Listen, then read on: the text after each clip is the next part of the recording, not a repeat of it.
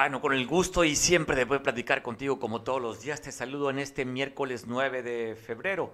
Gracias por vernos a través de la televisión y gracias a quienes nos ven a través de las redes sociales. Días de información, como lo hacemos y como hay mucho que informarte para ti. Y bueno, la violencia en Guerrero, usted lo conoce. Guerrero, de acuerdo a la presidenta municipal, así somos violentos. Fue una forma de justificarse. ¿Recuerda lo que dijo? Pues bueno, si no lo sabías, te lo digo. Tristemente, se dio un enfrentamiento a balazos el día de ayer, de acuerdo a lo que se reporta, en el que aquí en la colonia, cerca de la colonia Hogar Moderno, en la colonia Miguel Alemán, donde el resultado de esta balacera, un muerto y un herido, se habla también que en este mismo sitio habrían dejado un narcomensaje, el lugar de los hechos muy cerca de la glorieta de Aguas Blancas, donde estaba esta, hoy todavía existe, este lugar de diversión para adultos, ahí muy cerca donde también está el, mercado de hogar moderno. Ahí, afuera de la vivienda, en la banqueta, quedó tirado un cuerpo. El otro, de acuerdo al reporte que se sabe, fue llevado por sus familiares a un hospital más cercano. No se sabe el estado de salud que guarde la otra víctima. Uno, le decía, uno fue asesinado en este sitio. Llegó la autoridad para levantar el cuerpo, hacer las primeras investigaciones de ley, donde también pudieron recolectar, aparte del narcomensaje, recolectaron casquillos, casquillos percutidos. Así fue el día de ayer, aproximadamente dos de la tarde, están reportando estos hechos aquí en Acapulco, la ciudad más importante del estado, sigue con temas de violencia e inseguridad. Y te cuento también que un detenido en la colonia de los Lirios, ahí llegó elementos de la policía del estado, donde vieron a una persona con actitud sospechosa y evasiva, así dice el reporte. Pues bueno, fueron a ver qué se trataba y resulta que esta persona que usted está viendo, este joven de nombre José, le encontraron no resortera ni un machete o un bolo, como dicen allá en la costa. No, el señor traía un rifle de asalto, un AR-15. Mire, lo traía amarradito con este cordón y también traía dentro de sus pertenencias una bolsa negra, pues unas bolsitas en las que esas bolsitas aparentemente tendrían 54 de ellas mota, hierba verde con características propias de la marihuana, otras 32 bolsitas con esta droga tan adictiva, la famosa piedra o la piedrita que le dicen de cariño a los adictos. Es lo que traía entre su bolsa negra esta persona que fue detenida. Ahí te cuento, es lo que responde el nombre de José, en la colonia Los Lirios. Y mira la historia de esta persona, detenida por elementos de la Fiscalía del Estado, ya fue puesta a disposición del juez. Te voy a pasar la imagen de este joven, porque mire, este Víctor Guadalupe extorsionaba a una persona. Bueno, no obstante que la extorsionaba, pues yo creo que ya no le gustó lo que le daban o quería más. Pues fue con un grupo de personas, así dice el reporte, y fueron a quemar, a incendiar el auto de la persona que estaban extorsionando. Fue detenido, ya está, ya está siendo juzgado, las sentencias de ocho años, más le están pidiendo reparación del daño. Si usted identifica a Víctor, usted lo conoce, si tiene algo que le deba a la justicia, pues repórtelo, ya se encuentra detenido aquí en el reclusorio de Acapulco. Ahí están las imágenes de Víctor Guadalupe, aparte de extorsionador, de acuerdo al reporte, también era pirómano, acompañado de otros. Te paso la imagen. Es importante la denuncia ciudadana, si no, no hay manera que la autoridad pueda combatir los delitos, sobre todo este tema de la extorsión. Tenemos la imagen de otro extorsionador también, que este, ayer publicaron eh, este boletín la Fiscalía General del Estado, quien Juan Carlos responde también a esta misma actividad. Ahí lo encontraron con la lana, o sea, con lo que había pedido, con las manos en la masa o con el dinero en la bolsa, fue encontrado este sujeto, Juan Carlos, quien llegaba, iba a un sitio de taxis a extorsionarlos. Ya se encuentra detenido también. Si usted lo identifica, Juan Carlos, si a usted le haya pedido dinero, pues también se encuentra detenido. Así es que te paso estas imágenes porque sí es importante la denuncia. Si no, ni nos quejemos de que la autoridad no hace lo suyo, porque nosotros también como ciudadanos tenemos que hacer lo propio, la denuncia. Y te cuento también, afortunadamente para algunos propietarios, sobre todo de tres vehículos, la, este operativo que están realizando en la capital del estado. el Grupo Operativo de Fuerzas Especiales Jaguar, dieron un recorrido en la capital del estado y también por sus áreas circunvecinas. En una de ellas, en Acahuizotla, lograron recuperar esta Toyota que usted estaba viendo, una Tacoma 2019. Por cierto, es bastante cara esta Toyota, la Tacoma, la otra si la vemos, sin placas de circulación, de acuerdo al reporte es 2019.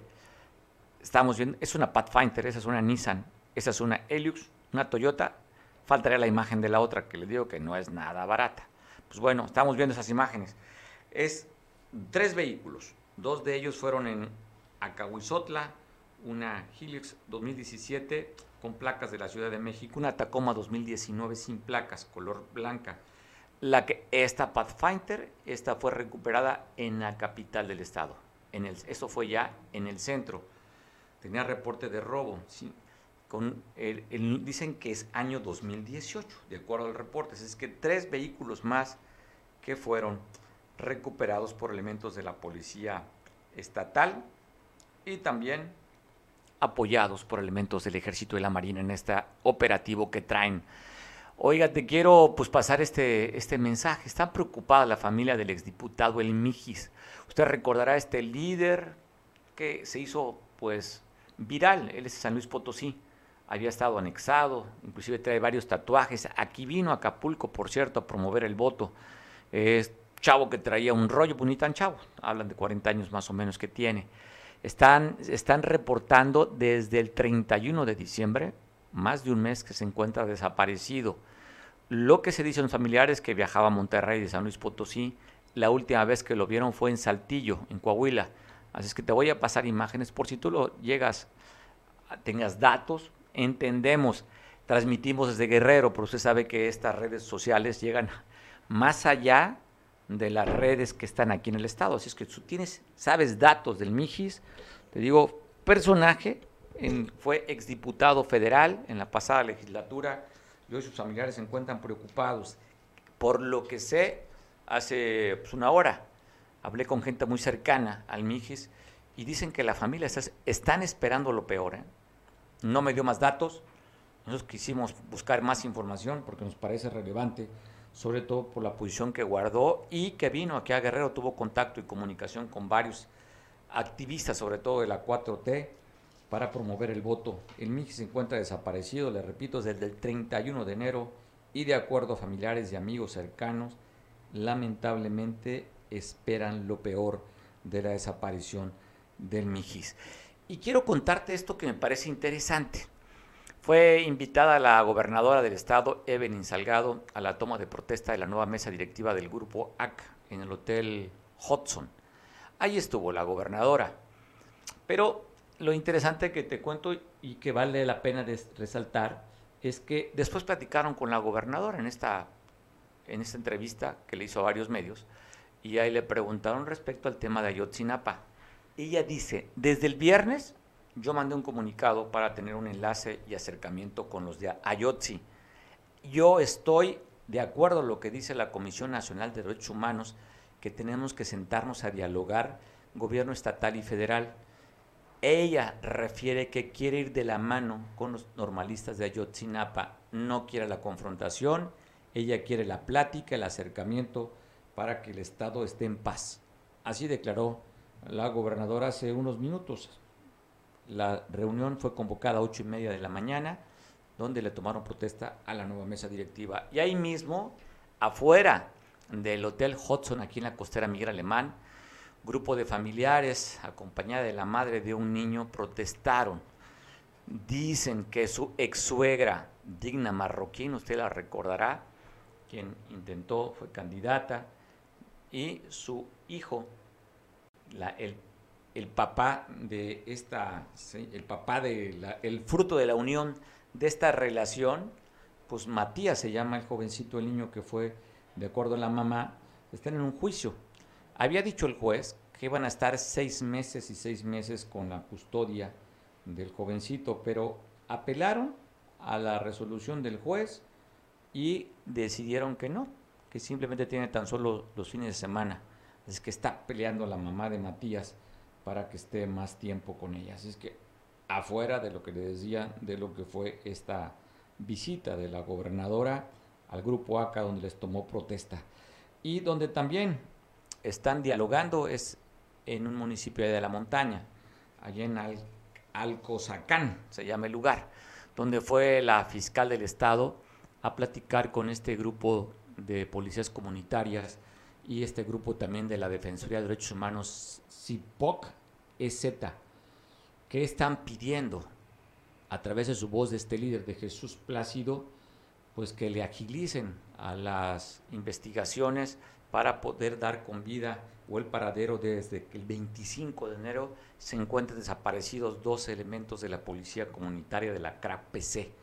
Estos elementos que responden a nombre de Pablo Iriar y de Samuel Hernández, quienes están preocupados, sus familiares, y en esta entrevista y conferencia larga de acercamiento que tuvieron con la fiscal, en la cual la fiscal fue con la mejor disposición de poder escuchar y decirles, tengan confianza, la autoridad está investigando, aunque los reclamos a la propia autoridad, a la investigación que están haciendo, es que no están cumpliendo con lo que se debe ante la desesperación de los familiares y ante el reclamo, porque llevan ya pues varios días, más de un mes aparecidos esos policías comunitarios de esta zona de la montaña y aquí del estado de Guerrero. Pero la fiscalía y la autoridad dice, oiga, ténganos confianza, estamos, tratando, estamos haciendo nuestro trabajo.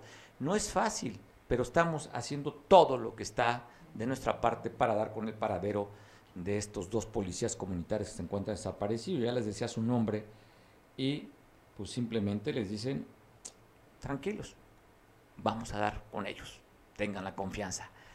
Y hablando del tema de la normal de Ayotzinapa, en, a través de las redes sociales, el director de, de Turismo Municipal de Chilapa está pidiendo la desaparición o la clausura definitiva de la normal de Ayotzinapa, Raúl Isidro Burgos. Es que me parece interesante un funcionario cómo puede estar provocando esto, ¿no? Pues simplemente pone, dice, en el Change.org ya van 25.538 firmas. Usted también súmese a, este, a esta solicitud de varios ciudadanos para que clausuren así ¿eh? y cierre definitivo de la Escuela Normal de Ayotzinapa. Esto dice, le digo, un funcionario municipal. Intentamos comunicarnos con él para ver si podíamos platicar qué le motivó, qué le motivó a, sumarse a través de las redes sociales para clausurar y cerrar definitivamente la normal rural. No hemos tenido comunicación hasta el momento, vamos a intentar seguir platicar con él. Nos parece interesante saber su punto de vista, qué lo motiva a mandar esta solicitud para recabar más firmas por este Change.org y cerrar la normal de Ayotzinapa. Voy a San Marcos. ¿Qué nos cuenta nuestro compañero Julio? Julio, ¿qué tienes preparado para nosotros y para la gente que nos ve a través de redes sociales y por televisión? Platícanos, Julio.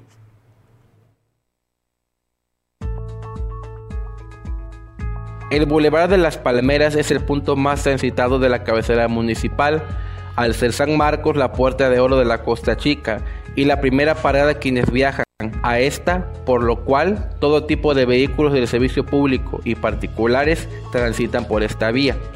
Desde hace algunos meses se colocaron semáforos en los cruceros más transitados del bulevar para tener de esta manera un control en el tránsito. Los vehículos del servicio público y vehículos privados que se estacionan sobre la carpeta asfáltica del bulevar son una problemática que viene de años atrás, entorpeciendo la circulación de la vía. Combis y colectivos son los principales vehículos que obstruyen el tránsito de esta vía, pudiendo ocasionar un lamentable accidente. Para Veo Noticias, Julio Radilla. Bueno, agradezco mucho que me tome la llamada el regidor aquí en Acapulco, Manuel Añorbe Aguayo, para platicar, porque el día de ayer fue maratónica la reunión de esta comisión de gobernación. El tema es el elegir el auditor para este periodo de, de este gobierno municipal. ¿Cómo está, regidor? Saludo, muy buena tarde. Muy buena tarde, Mario. Saludos a ti, a todo tu auditorio. Oye, primero, pues para poder entender ¿De qué se trata? ¿Qué hace un auditor municipal? ¿Cuál es la función, regidor? Bueno, realmente el auditor municipal, como se llamaba anteriormente, ahorita con la nueva ley o con la reforma que hubo a la ley orgánica del municipio libre del Estado de Guerrero, es el titular del órgano de control interno municipal, que antes se llamaba Contralor. Y bueno, es muy sencillo, su, su función primordial es ser un ente que aunque no tiene autonomía y no es un OPD, eh, se encuentra eh, vinculado a, bueno, su objeto es la, prevención, corrección e investigación de actos o omisiones que pudieran constituir responsabilidades administrativas. Lo que se encarga es sancionar aquellas, eh, aquellas acciones, como te acabo de decir, que no sean de competencia del Tribunal de Justicia Administrativa. Y también una de sus principales funciones es revisar que el egreso y el ingreso del municipio sea conforme a lo que se ha establecido la ley, en este caso a la ley de egresos y la ley de ingresos municipal. Aparte que otra de sus funciones que ya tiene este, este órgano es eh, llevar a cabo todas las denuncias, hechos o omisiones que puedan ser de delitos ante la Fiscalía de Combate a la Corrupción. Bueno, en pocas palabras, es un ente que revisa a la, a la Administración Pública Municipal para que lleve a cabo eh, todos los procesos administrativos correctos y los manejos de los recursos. Oye, regidor, pues ¿por qué hablamos contigo? Porque tú eres parte de esta comisión. Porque de repente decían, oye, son 24 regidores, ¿por qué tan solo estuvieron nueve? Pero nomás nueve son los de la comisión, ¿verdad? La comisión está conformada por ocho. ocho. La preside la síndica y siete ediles. ¿Estuvo la, oye, ¿estuvo la primera edil del municipio en esta reunión? Eh, no, en la presidenta municipal, eh, no, en el proceso, como lo marca la convocatoria, ella le llegará ya la, el dictamen que nosotros haremos el día de mañana como comisión, donde ya le daremos los nombres que conforman eh, esta la lista de los aspirantes que pasaron. Normalmente, digo, sucede yo creo que aunque diga que son diferentes estos de la 4T, pues siempre hay dados marcados, dados cargados, regidor. Bueno, en este caso eh, la convocatoria es pública. La Secretaría General del Ayuntamiento eh, eh, tomó todos los casos y nos pasó a la comisión los 10 los 10 este, nombres que de las personas que se inscribieron y que cumplieron con la convocatoria cabalidad y nosotros, eh, como lo marca la convocatoria, les dimos el derecho a audiencia y ayer escuchamos a todos y en total, en total imparcialidad, tomando de acuerdo los planes de trabajo que nos presentaron y bueno, ya la opinión de cada uno de nosotros. Mañana daremos la determinación, pero no, yo no veo dados cargados, Mario, ahorita en este proceso. Ha sido un proceso completamente transparente. Oye, regidor, 11 horas fue la reunión de ayer. Así es, comenzamos desde temprano, a las 9 de la mañana y terminamos 8, 8 de la noche. Eh, aunque marcamos los tiempos de, de 25 minutos para cada uno para darnos el plan de trabajo, pues bueno, no agotamos las audiencias con cada uno hasta que tuviéramos nosotros todas las dudas y los planteamientos, de, ahora sí que solventados por parte de ellos, de cada uno de los regidores que conformamos la comisión. De lo que tuviste de los 10, ¿hay capacidad, hay nivel o de plano? Sí, los participantes este, están como para ser auditores, pero de la cooperativa de una secundaria. No, yo, yo encontré y me sorprendí, hubo muy buenos niveles, eh, tuvimos propuestas, inclusive hubo un ponente que ya fue eh, eh, secretario de la Contraloría eh, estatal, este, Mario Ramos del Carmen, eh, encontramos también personas que han tenido una trayectoria muy larga, muy, muy sólida, este, en, cuanto al Tribunal Electoral, encontramos también personas que han trabajado y que tienen muchos años de experiencia, que no nada más cumplen lo que marca la ley, que son los cinco años, sino muchos más años en, en justamente en temas de administración pública y en temas de contralorías internas. Ok, oye, Mario Ramos del Carmen fue dirigente de MC, lo recuerdo, lo conozco bien, somos amigos con Mario, fue regidor municipal, fue diputado local y ahora pues intenta ser auditor de la, del gobierno también. Del gobierno municipal, así es. Él, encontramos eh, esos nombres y algunos otros como, como aspirantes, que de hecho pues a cada uno vamos a discutir el día de mañana, como te digo, pues vamos a, a discutir en la comisión para ya sacar ese tema. Y tenemos también otro tema pendiente que tenemos que examinar el día de mañana, ya que la convocatoria nos marca que la comisión debe determinar dos mujeres y dos hombres para el tema de paridad, pero bueno, en, la, convocatoria solo se escribió una mujer, por lo tanto debemos determinar, eh, que será una discusión que mañana tendremos al interior de la comisión, para determinar eh, si se mandan tres hombres y una mujer o se mandan dos mujeres una, una mujer, dos hombres y queda Céfalo un lugar. Oye, me parece interesante, qué buena, qué, qué, qué va a estar el debate bastante... Yo creo que ahí va a ser un punto, bueno, a ver, se hablan de que debe ser paridad, deben ser dos hombres y dos mujeres, solamente escribe una mujer.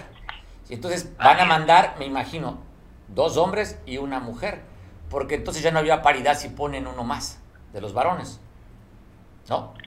Así es. Este, bueno, eh, ya de manera personal, yo mi criterio es efectivamente debería quedar a Céfalo el espacio eh, que correspondería a la segunda mujer al, no haber estado escrita otra mujer y así mandar dos hombres y una mujer. Pero también, oye, al otro debate, de, los hombres dirán, oye, pues si hay una vacante, pues no es bronca nuestra, pues que metan otro varón para que sean cuatro, como marca la convocatoria. Bueno, tenemos una compañera que tiene mucha, que es la presidenta de la Comisión de Equidad de Género, quien tiene una gran experiencia en, temas de paridad, que está dentro de la comisión y a mí me, para mí va a ser muy interesante su opinión eh, para, para poder solventar esto el día de mañana. Pues bueno, pues vamos a seguir, vamos a darle seguimiento a esto que nos parece interesante, sobre todo por la función tan importante que ejerce un auditor municipal. Regidor, ¿algún comentario adicional? Pues nada, agradecerte, Mario, y decirte que pues mañana ya podremos tener eh, los resultados que llegarán a la presidenta para que ésta lo presente al cabildo. Y como tú sabes, eh, la votación debe ser dos terceras partes de todos los ediles, los 23 ediles que conforman el cabildo, para que así pueda ya podamos tener ya un auditor y sobre todo que es un tema que nos surge, como ya lo mencionábamos en sus funciones, pues eh, si no tenemos nosotros a la persona que pueda eficientar y sobre todo supervisar y prevenir actos de corrupción al interior del municipio, pues siempre vamos a tener un foco rojo ahí pendiente. Por eso los trabajos han sido arduos y, y por lo menos en el ámbito que me corresponde, que es de, la, de esta comisión, la comisión ha determinado que sacar ya para presentarlo a más tardar esta semana. Hablas tú de dos terceras partes, el cabildo tendría que votar a favor de la propuesta de la alcaldesa. ¿Lo tiene? Oye, ¿lo tiene? De la propuesta enmenada de la, de, la, de la comisión. De la comisión. Ah, de la comisión, no tiene... Oye, Manuel, tienen que ser de los 23 las, las, las dos terceras partes, hablas. Exactamente. Los tiene Morena, sabemos que tiene mayoría en, en, el, en el cabildo, pero tendría los votos suficientes para solo ellos mayoritear y tomar la el nombramiento del auditor o requiere traer acuerdos con ustedes, con la oposición? No requiere. Eh, Morena tiene mayoría este, simple. mayoría simple, pero no cuenta con mayoría absoluta. Cuenta nada más con 12 votos, 13 votos con el de la presidenta, que también tiene voto de calidad, pero necesitan 16 votos para eh, se necesitan 16 votos para obtener la mayoría calificada. Pues tendrían 14 con el damo de compañía que traen de MC. ¿No? Ya tendría 14, le faltarían a más dos de la oposición. Eh, faltarían tres. ¿Tres? Bueno, yo, te canto, yo te canto que ya uno vestido de naranja, ese que anda de dama de compañía, pues va a votar todo a favor de la alcaldesa. Pues yo, yo desconozco, yo creo que es una decisión y aquí se un llamamiento a todos y creo que todos estamos en la misma en la misma sectura que pues, la responsabilidad para este municipio es tener a la persona más capaz y la persona que mejor resultados pueda dar en este gran importante pues eh, gran importante puesto que se está jugando en este momento. Pues regidor, te mando un abrazo. Estaremos al pendiente de ver cómo va, cómo se desenvuelve esa designación. Ya tú lo dices, importantísima la actividad que desarrolla un auditor. Abrazo fuerte. Gracias, igualmente. Un gran saludo. Gracias. Usted, usted escuchaba, pues va a estar bueno el debate va a estar interesante. Sobre todo, lo primero va a ser si van a mandar tres, dos varones y una mujer, o si van a mandar tres varones y una, tres, varones y una mujer, de acuerdo a la convocatoria. Debe ser por equidad. Desde ahí va a estar interesante lo que puedan debatir hacia el interior del Cabildo de Acapulco. Después tomará la decisión. Y eh, la alcaldesa de esos 10 que ya están vistos va a mandar, ahí va a estar el debate, si tres o cuatro, y luego pues a través de dos terceras partes del Cabildo elegir quién va a ser el auditor. Parece interesante. Oye, te quiero contar, fíjate que en San Jerónimo de Juárez, en la colonia Solidaridad, en la calle 5 de Mayo, una señora de la tercera edad, no se sabe realmente qué sucedió, es un, un descuido, qué fue lo que pasó, eh, pues sin querer, nadie creo que quiera lastimar a alguien de manera, de manera pues que no sea imprudencial, atropelló a un vecino de la comunidad de Las Tunas. Se encuentra estable y ahí estamos viendo elementos de protección civil y ciudadanos que fueron a apoyar para sacar abajo del cuerpo de este, de este vecino de Las Tunas y llevarlo al hospital más cercano. De paso, la imagen de este accidente que sucedió en la tierra de Dios, también ahí en el paraíso, en la tierra 2, hay incidentes. ¿eh? Ya sabe que es una lucha entre el bien y el mal, entre el yin y el yang, entre el día y la noche, y para los que creemos, entre Dios y entre el diablo. Saber qué es lo que te domina a ti, el día o la noche, el yin el yang, o simplemente consideras que todo es, como dice el universo, ¿no? Cuando el universo conspira a mi favor, y cuando las cosas les, salen mal, el, universo que dice, está contra. ¿Cómo va la frase? ¿Está en mi contra? Bueno, no, bueno, pero bueno, esperemos que, ya sabes. Le, le, pongo esto porque en el paraíso, en la tierra de Dios, suceden cosas como estas. Nada más por eso. Por eso te lo pongo este detalle. Te cuento de accidentes. También se dio uno en el municipio de Tecpan de Galeana, muy cerca del Trapiche cerca de, los San Luis, por ahí un Nissan Suru, mire cómo quedó, quedó llantas, llantas para arriba, así dicen. No se habla de, de personas graves, se habla del accidente nada más con daños materiales. Así quedó este surito ahí, con las llantas para arriba, el cual no se tiene reporte de las personas que iban conduciendo, cuál es su estado de salud. Habla de que hubo exceso de velocidad. Así es que así, es que, pues bueno, vamos a seguir si hay alguna información adicional respecto a esto mismo. Vamos a seguir con la información, lo cual pues ya sabe las recomendaciones. Si usted va a exceso de velocidad, pues las que te suceda un accidente es mayor, mayormente el nivel de, de que te pueda pasar algo, hay que conducir y también pues la otra, traer siempre cinturón de seguridad te puede salvar la vida. Estaba viendo un reporte por ahí en el que ha rebasado el, el, número de accidentes por el alcohol el uso de los teléfonos móviles, teléfonos celulares. El ir testeando, hablando por teléfono te genera distraerte y ya es la primer, principal causa de accidentes el hecho de ir con el teléfono testeando, mensajeando, porque ni para el baño lo despegamos el teléfono ¿Cuántas veces usted se le ha subido la presión cuando se mete al baño? Y dije, chin, dejé el teléfono en el buró. Y cuando está cerca del teléfono, ¿quién le cuida sus quincenas? Así es que no nos los despegamos ni, ni para qué dicen. ni para eso nos despegamos el teléfono. Así es que, pues bueno, pero para conducir, déjelo ahí. Si tiene usted manos libres, pues no sería conveniente porque también se distrae y contestando y simplemente cuidar y guardar nuestras vidas y la vida de los inocentes, porque a veces por un error la pagan justos por pecadores. El accidente esto simplemente para recordar que tenemos que ir 100% conectados a lo que vamos haciendo.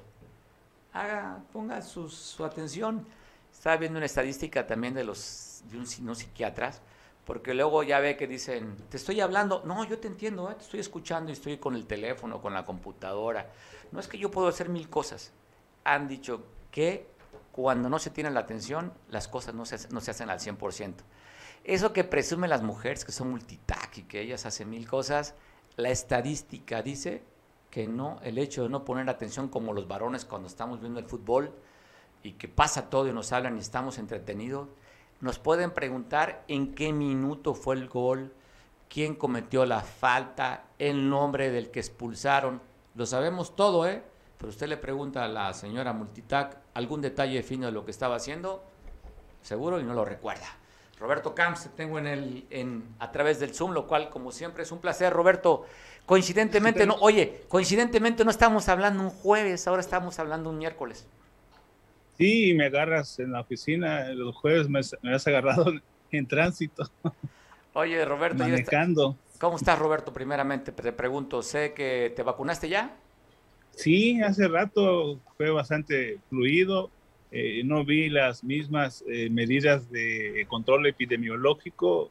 En las primeras ocasiones eh, había pues, un equipo de doctores y enfermeras que te preguntaban tus, tus, condiciones de salud, ¿no? Y anotaban y se veía pues un mayor control epidemiológico. Esto al ser ya una dosis de refuerzo, quiero pensar que es de mero trámite, pero sí me llama la atención porque era un buen punto el analizar el perfil de la gente que llegaba, que hacían todo un cuestionario de salud. Hoy no, no, no lo vi, pero fue más rápido eh, el proceso de vacunado. Bien, Roberto, ¿qué, cuál, te pusieron la primera vez y cuál te, te pusieron de refuerzo el día de hoy? La Pfizer en la primera y en segunda, y esta vez fue la AstraZeneca, nos decía la doctora que no había problema con el cambio de marca, de empresa, que al contrario, eh, podría eh, el cambio reforzar eh, las características de la vacunación, que estuviéramos tranquilos que no había ningún problema. Yo a lo personal hubiera preferido la tercera de Pfizer por aquello de que si me quiero ir a Estados Unidos no tenga bronca. que no pienso ir pronto. Oye, Roberto, estás reportando, sobre todo a nuestra edad, que al ponerte el refuerzo tienes erecciones permanentes. ¿Cómo te sientes en ese sentido? selecciones. Erecciones permanentes. ¿Cómo te sientes? ¿Ya, te, ah, está haciendo, pues, ¿Ya te está haciendo efecto el 5G o no? Buen punto. Oh, luego te, luego te informo. Es que es la única manera que los varones nos van a hacer convencer que sí tenemos que aplicarnos es la vacuna. Ah, ya.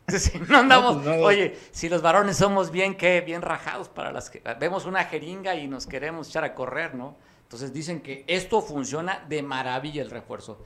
Erecciones todos los días tenemos. Pues vamos a, ver si es cierto. Bueno, ahí me, toca mañana. A ver cómo, me va. Roberto.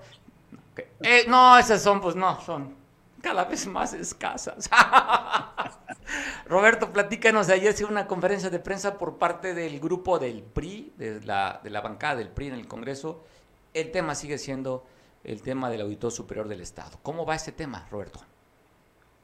Pues eh, hay que verlo por el lado de un desencuentro político, pero también eh, por el lado de un cuestionamiento sobre las atribuciones que pudiera tener o no la suplente eh, la encargada de la auditoría, en actividad Pérez Guinto. En, la, parte del desencuentro político, eh, pues es lamentable porque sí. hay un problema en la auditoría que hay que reconocer que es un problema operativo. Y al hacer esta revisión, eh, la fracción del PRI encuentra eh, motivos suficientes para impugnar las decisiones que, que, ha estado tomando en actividad Pérez Guinto al designar ella eh, auditores especiales sin tener las facultades. Me parece interesante, me parece importante, eh, pero también resaltando la parte de que ya hay un retraso de seis meses en el relevo de la auditoría superior, que se están eh, acumulando eh, los problemas, porque al estar eh, ausentes los titulares de las auditorías especiales, pues no pueden sacar su trabajo. Yo creo que cuando transitas por la vía de los acuerdos políticos, cumples con la función esencial que pudiese, que tiene la auditoría. Cuando hay el desencuentro político, como es el caso, empiezas a, revisar hasta el punto y la coma y siempre habrá algo que no esté ante la satisfacción y esto lamentablemente creo que va a perturbar el funcionamiento de la, de la auditoría superior. Se va a resolver al paso de las semanas y tal vez en otras instancias. Yo no soy el experto que te pudiera decir tiene razón el PRI o no tiene razón, Lo cierto es que de acuerdo con la ley y como bien expusieron los diputados priistas, eh, la suplente o la encargada de despacho de la auditoría no está facultada para realizar nombramientos porque no se los otorga la ley. Pero yo me voy a la parte política, estirando la liga. La auditoría no se puede eh, detener y esos nombramientos pueden ser temporales para sacar el trabajo. En cuanto se reponga el procedimiento, porque el único facultado para nombrar un titular, que no un encargado de despacho o una suplente, es el Congreso y tiene todo un procedimiento y tiene que ser aprobado por las dos terceras partes de los diputados, lo cual, como vimos hace algunas semanas, no ocurrió. Entonces, en esta parte de los desencuentros políticos, pues no se ponen de acuerdo, eh, se trastoca el funcionamiento de una institución fundamental como es la auditoría y, todo se revuelve.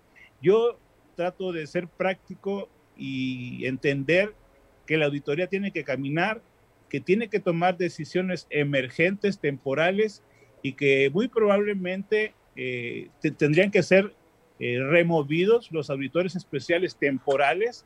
Ahora, si aquí hay un plan con maña de la auditora, de Morena y de su aliado coyuntural, el PRD, de prolongar, como dijo el diputado Raimundo García, por días, semanas, meses o años, la permanencia de, de Guadalupe Natividad, de Natividad Pérez Guinton, perdón, entonces sí ya estaríamos eh, viendo un actuar fuera de la ley que trastoca eh, para lo que está llamado el Congreso, que es hacer un ejemplo de legalidad y entonces la discusión que plantea el PRI no sería menor.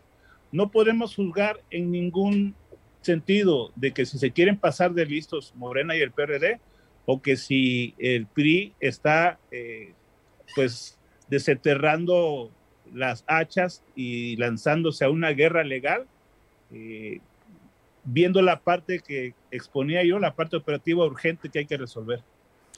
Bueno, la me parece interesante todo este embrollo que hay. Ya ves lo que ha declarado. Es un embrollo. Oye, ya ves lo que ha declarado ya el, líder de la bancada del PRI, Héctor Presa Patrón, que están en la ilegalidad y en la opacidad. Manchada de ilegalidad. Y en la opacidad, dice también, denuncia y se la avienta directamente al presidente de la Junta de Cohesión Política, de Alfredo Sánchez Esquivel.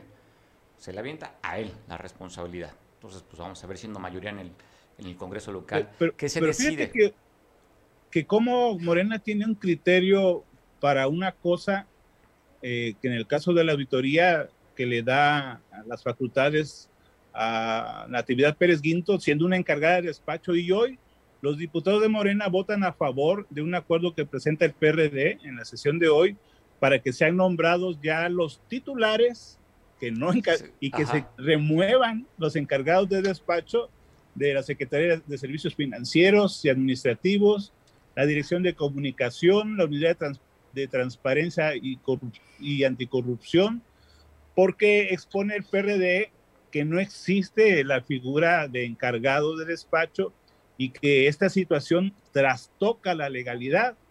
El PRD presenta el acuerdo para que eh, la Jucopo presente al Pleno la propuesta de los nuevos funcionarios que serían nombrados y que tiene ya meses que también están trabajando como encargados de despacho los actuales responsables sin facultades y trastocando la ley. Pero hoy Morena vota a favor del acuerdo del PRD, donde el PRD le advierte, está rompiendo la ley, no es legal, no existe la figura de encargado de despacho, tenemos que corregir esto. Y como Morena vota a favor y mide con un rasero la, necesidad de corregir una omisión en la vida del Congreso, pero no considera que eh, nombrar a una encargada de despacho en la auditoría sea ilegal, o sea, dice, no, pues tiene todas las facultades y, y a lo mejor hay la intención de que se prolongue su estancia y su poder, pues una buena temporada, Mario, eso no lo sabemos, eso se verá en los días y semanas o años que vienen. Oye, ¿no irá a pasar con el tema también de, la, de elegir al fiscal, que desde el centro del país manden a un auditor a través de la UIP o no sé?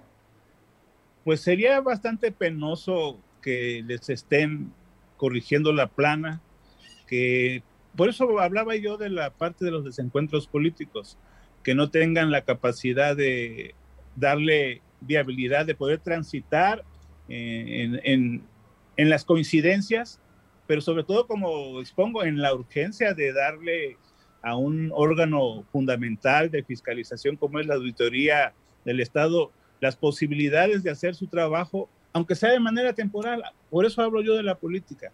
Y en la parte legal, también ponerse de acuerdo de no romper la ley o reformarla y darle a un encargado de despacho, como es eh, Natividad Pérez Guinto, en las facultades para nombrar a su equipo, que además lo necesita. O sea, no puede sacar la chamba sola. Entonces, eh, eh, está como creo que hasta ahora ha sido, no creo, como hasta ahora ha sido el sello y ojalá que no siga siendo la característica de esta legislatura que es eh, el desencuentro, el conflicto y pues ahora, según se ve, hasta el pleito legal y la impugnación de las decisiones que a juicios de los periodistas son ilegales, que revisando la ley eh, encuentro hasta donde he visto elementos de contundencia de que le niegan a la encargada de despacho de la ACE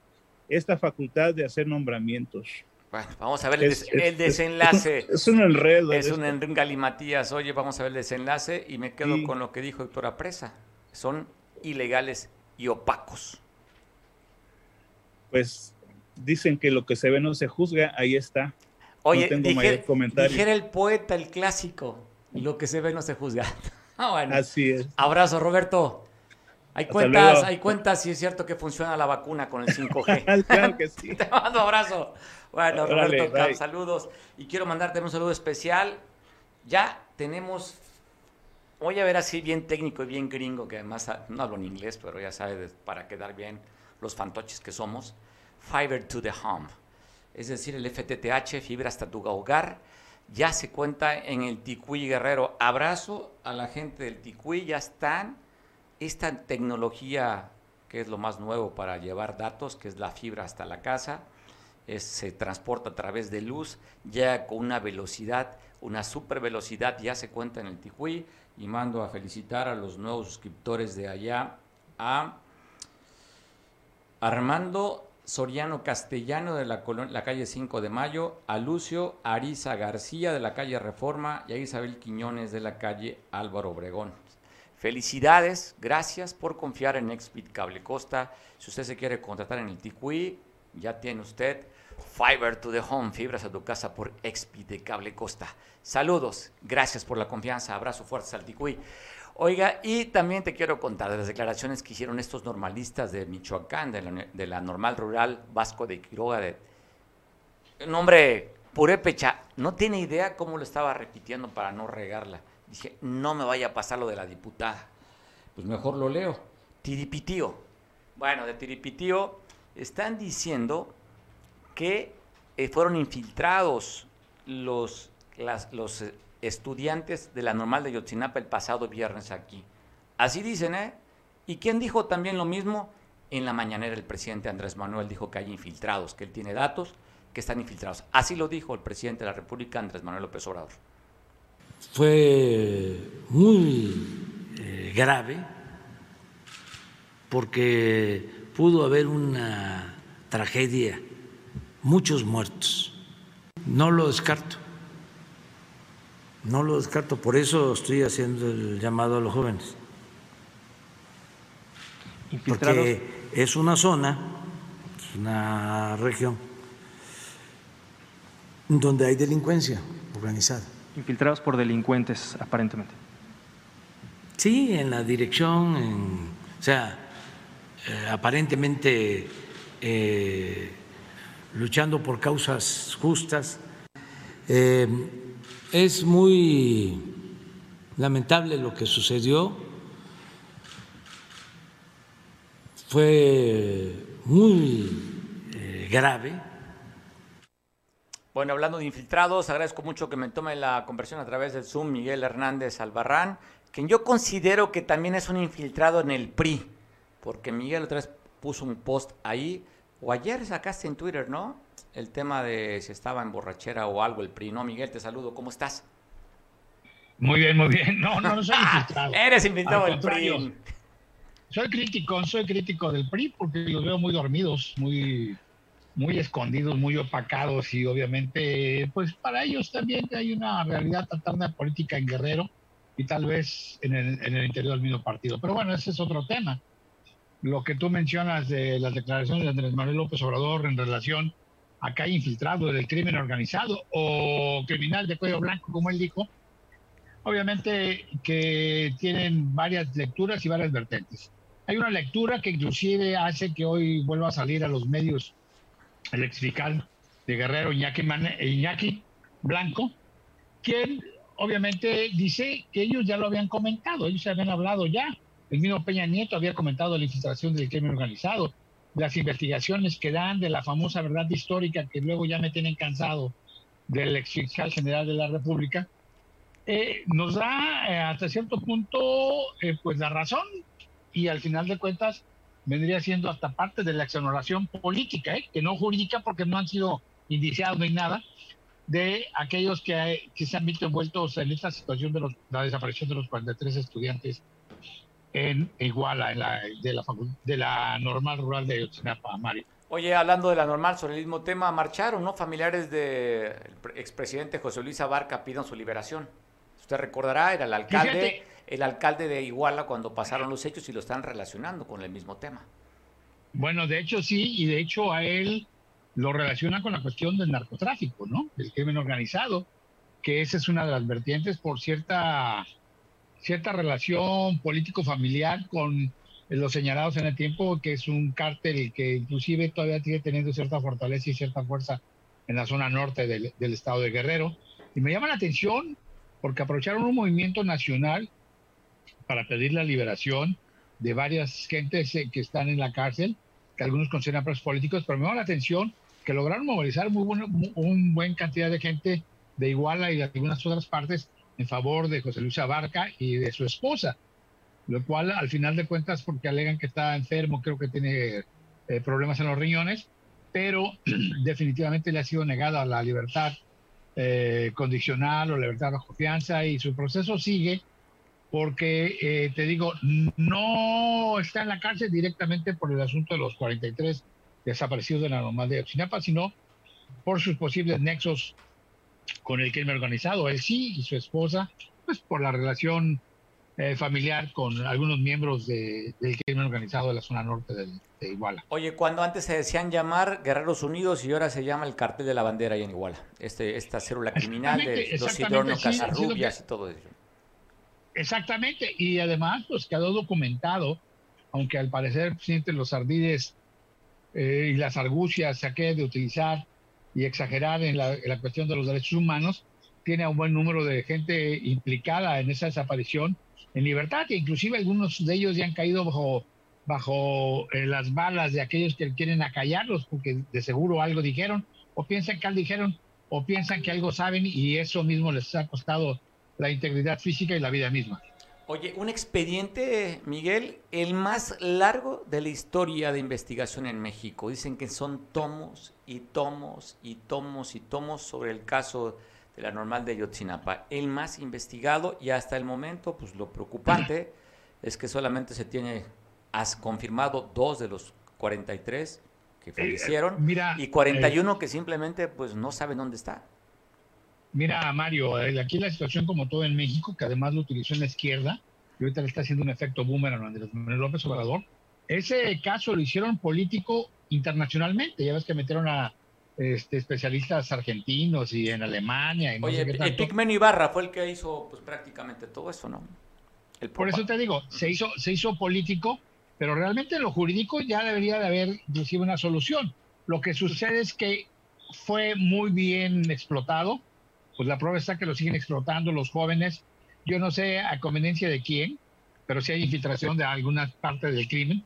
Porque también la SCT da a conocer la pérdida millonaria, eh, Gates presume de 200 millones en adelante por la toma de casetas. No sé si se refieren únicamente a la toma de las casetas de Guerrero, pero la cifra no es nada, no es nada ajena porque obviamente cada fin de semana y sobre todo en puentes eh, largos, eh, los jóvenes hacían su boteo o volanteo, pero empezaron cobrando 50 pesos y ahora eran 100 pesos y llegó un momento que la exigencia, sobre todo para aquellos que en un momento dado usan el famoso TAC, el que tú pagas mediante tarjeta de tarjeta de crédito o prepago, este, a ellos les valía sombrilla, ellos decían que tú tienes que darle, porque tienes que darle, y decías, oye, pues yo traigo mi TAC, no traigo dinero, no, tienes que darle. Y bueno, algunos conscientes te aceptaban los 20, los 30, los 40 pesos y otros de plano te ponían dos o tres gente adelante y tenías que saltar 50 y si no traías cambio eh, de a 200, pues pelaban los 200 pesos, ¿eh, Oye, bájate a pedir, oye, bájate a pedir el cambio. Ándale, por eso te digo. Y luego se, separaban e inclusive eh, varias veces yo fui testigo, afortunadamente no a mí, porque con el pongo violento y de seguro llevaba yo carbohidratos encima. La realidad es que vi, vi algunas veces que pues no traían, les daban, les alegaban de la tarjeta y todo eso. Inclusive les llegaron a patear el carro, a aventar algunas cosas. Digo, no, no a dañar previamente, pero demostraba que en un momento dado podían ejercer violencia física en contra de aquel que estuviera inconforme o que no trajera el cambio necesario para darles los 100 pesos que les daba, ¿no? Esa es una situación. Y la realidad es muy simple. Hemos visto imágenes y desde hace mucho tiempo cómo los patios de la normal rural son un gran deshuesadero. Un gran deshuesadero. Si sacamos los costos de la cantidad de vehículos, trailers, cajas de, de trailer, hay hasta tanques de pipa, autobuses, hay camionetas repartidoras de alimentos, de refrescos y todo eso. Vemos que están inclusive desvalijados ahí. Es una cantidad multimillonaria. Yo no sé si las empresas hayan puesto, que deben haberlo sido por la cuestión del seguro, este, denuncias. Pero bueno, una denuncia es, como dijera Avelina, una denuncia al, al que resulte responsable. En el caso de esto, pues es como simplemente justificar ante el seguro, pues maestro, ahí deciden ustedes su jurídico, a mí me pagas o nos o nos arreglamos y recupero algo, pero ya tú sabrás si le sigues el caso, porque pues es lo mismo, ¿no? Oye, Miguel, se va a acabar el, Miguel, se, va, a acabar el tiempo, tenemos dos minutos, me parece que me gustaría saber tu opinión sobre la visita de John Kerry con el presidente Andrés Manuel sobre un tema que está generando muchísima reacción, sobre todo cuando vemos a Ken Salazar, el embajador de Estados Unidos, que ha hecho propuestas sobre el tema de la reforma energética. Y que ya, y que ya reculó, ¿eh? Ken Salazar ya recurrió. Hay que ver una cosa muy importante en el contexto de que hoy Andrés Manuel López Obrador prácticamente rompe relaciones diplomáticas, o pausó, o se va a dar un tiempo, relaciones diplomáticas con España. Ya hace unos momentos el, el ministro de Relaciones Exteriores de España ya pide que sea claro y puntual Andrés Manuel López Obrador a lo que se refiere. Ahora, habrá que ver qué es lo que dice, qué es lo que hace ante Kerry o qué es lo que trae bajo la manga por instrucción presidencial de Joe Biden, el propio Kerry. Eso lo sabremos mañana, pero realmente hemos visto que está perdiendo el control de la agenda y podríamos decir que no nada más no ha tenido el control del gobierno, sino está, está perdiendo hasta la lucidez política. Ya no hablemos más de eso. Es muy interesante, pero yo creo que no va a ser nada bueno esta reunión, aunque la quieran disfrazar. ¿eh? Bueno, más la que va a pedir apoyo y recursos, sobre todo porque está interesado en energías limpias como son las hidroeléctricas. Vamos a ver mañana la mañanera qué dice el presidente Andrés Manuel sobre la visita de John Kerry. Parece interesante. Ya lo comentaremos. Mañana lo, comentamos. Te mando abrazo, Miguel. provecho a todos. Provecho, pues bueno, gracias. Me despido en este día, miércoles 9 de febrero. Te espero mañana en punto de las 2 de la tarde, ya lo sabes. Aquí tienes un espacio para escuchar.